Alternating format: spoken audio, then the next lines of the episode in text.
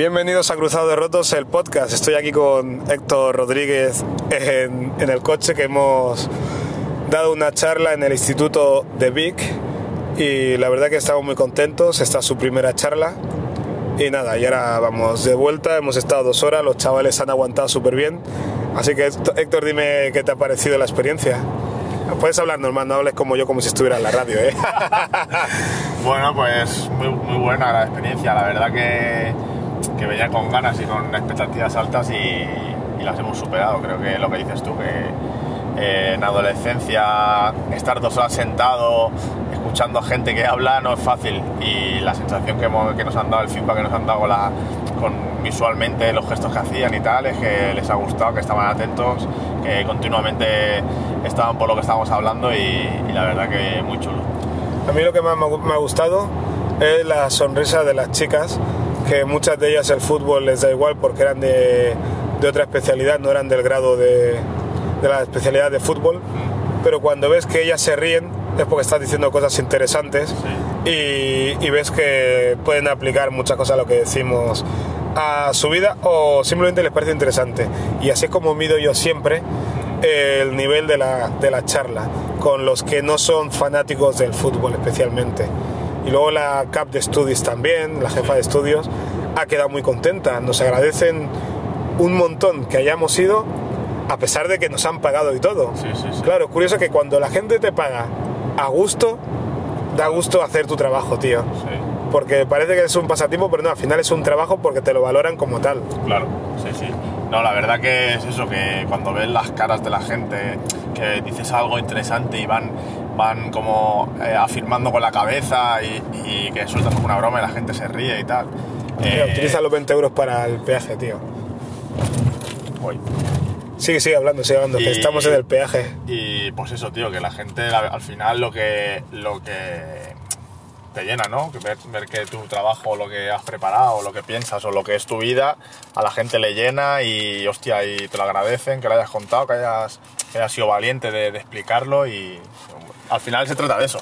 Mira, si hubiéramos preguntado si aún así querían seguir en el mundo del fútbol después de haber contado todo lo malo que hay, te hubieran dicho que sí. Seguramente que sí. E- Eso, eso es lo gracioso, que le cuentas Sí, sí. partes buenas, pero también mucha cara B del fútbol y te siguen diciendo que sí. Entonces ya, ya ves que les has advertido y que, que les gusta, les Que gusta. al final todo el mundo sabe, o, o- o los, los medios de comunicación o tal, se, se- se encargan de, de que veas la parte buena del Sí, fútbol. solo hace endulzar. Correcto. Endulzan y al final cuando llega alguien desconocido para ti y te, y te cuenta todo lo, lo negativo o lo menos bueno del fútbol, lo agradeces. Y, y simplemente eh, utilizas esa información como para hacer la tuya y, y a partir de ahí, eh, como agradeces lo que, lo que te están explicando, eh, solo te queda que, que- que- que sentirte agradecido con esa persona, ¿no? Porque te lo, ha- te lo ha contado y, y es lo que hemos refle- nos, nos hemos visto reflejados hoy con esta gente que, que- que ha venido a vernos. eh, el hecho de que, de que, joder, pues yo creo que han salido de allí sabiendo algo más. Sí, porque habían como yo diría unas 70 personas más Sí, o menos, sí, sí. incluso algo más, 80, había bastante gente. Estaba lleno, estaba lleno. Sí, sí, la verdad que, hostia, ha sido una experiencia muy bonita, la verdad. Al final lo, lo- lo que vale de fútbol, lo que digo yo, son los contactos, porque al final Jesús Pelfort hemos compartido los tres, tú, él y yo, eh, casa, que es el español, en diferentes momentos, pero al final es algo que, que nos une. Sí. Algo que yo comento en el libro Mentor, las seis motivaciones fundamentales de las personas, es que siempre encuentro algún, algún motivo para tener algo en común con cualquier persona del mundo. Sí, sí. A veces siempre nos, nos solemos fijar en lo que nos separa, pero si uno mira de manera positiva siempre encuentras con cualquier persona algo que, que os une, con cualquier persona. Sí, sí, sí, sí. No, y aparte de eso, que es curioso, tres generaciones distintas que han pasado por el mismo club, que le han ido pasando las mismas cosas. Y seguramente, que antes lo hablábamos en la ida, eh, el pecado del futbolista es que por miedo a, a que lo tachen de, de, pues eso, de, De quejica. Sí, de que esa no es su faceta, no hablamos. Y seguramente muchísimos futbolistas, si nos escucharan en charlas y tal, eh, se verían, se verían en, en ellos mismos, ¿no? En situaciones que han pasado que, que pues nosotros en es- por el momento que estamos y por lo que sea lo, lo estamos contando y, y, y que ellos, por el motivo que fuese, no, no lo han querido contar.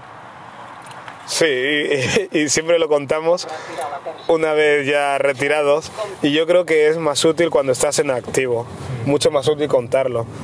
Eh, porque, a ver, yo he contado algunas cosas, tú has contado otras y muchas coinciden Sí, sí. porque al final a todos nos pasan más o menos las mismas cosas, ¿eh? Claro, no, y que todos tenemos cuando, eh, cuando llegas el miedo, la familia se preocupa. Al final una madre es una madre y da igual que, que 20 años antes contigo, 20 años después conmigo, la madre se va a preocupar de lo mismo, de que su hijo esté bien, que esté bien atendido y, y- y tú y yo vamos a tener más preocupaciones, eh, al final somos futbolistas, en otra década, eh, en otra situación y lo que quieras, pero al final los problemas que tuviste tú los he tenido yo y los va a, tener- los va a seguir teniendo gente. Y ojalá cuando, cuando yo estaba en el español hubiese tenido alguien cerca que me dijera lo que me podría pasar, en qué situación me puedo encontrar y darle naturalidad a eso.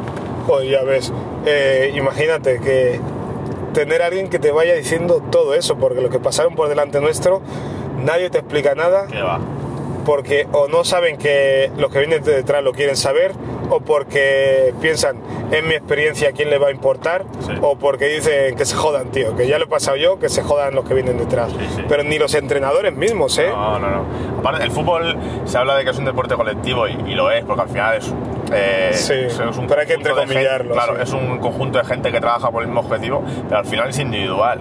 Eh, el entrenador, por mucho que quiera que estés a gusto, si te va a sacar el rendimiento de forma eh, cuanto más cómodo para él, mejor. El coordinador, si te va a exprimir hasta donde pueda, cuando ya no te pueda exprimir más, pues hasta luego. El compañero, pues igual, seréis amigos hasta que, yo qué sé, le pase cualquier cosa contigo o, o- o con su vida o deportivamente y listo. Entonces, ah, si tuvieras una persona al lado que te fuera diciendo esto es normal, esto es- y darle naturalidad a lo que te pasa, que, que, no se pien- no- que no pienses tú que eres el único que te pasa, Sí. que veas que te ha- le han pasado a más gente, que hay compañeros tuyos igual, pues sería mucho mejor. Pero una de las cosas más jodidas es que piensas que te pasa a ti solo, Sí. pero luego no lo hablas ni con tus amigos de, de fuera del fútbol, ¿eh? Que va, que Porque te da la sensación de que por mucho que te quieran y te comprendan, no lo van a entender, Sí, sí. porque tú le dices a tu amigo alguna cosa que te pasa y te dice, pues no vayas a entrenar o revienta al entrenador, tío. Claro. Eh, incluso alguno te dice, ya voy yo y lo reviento.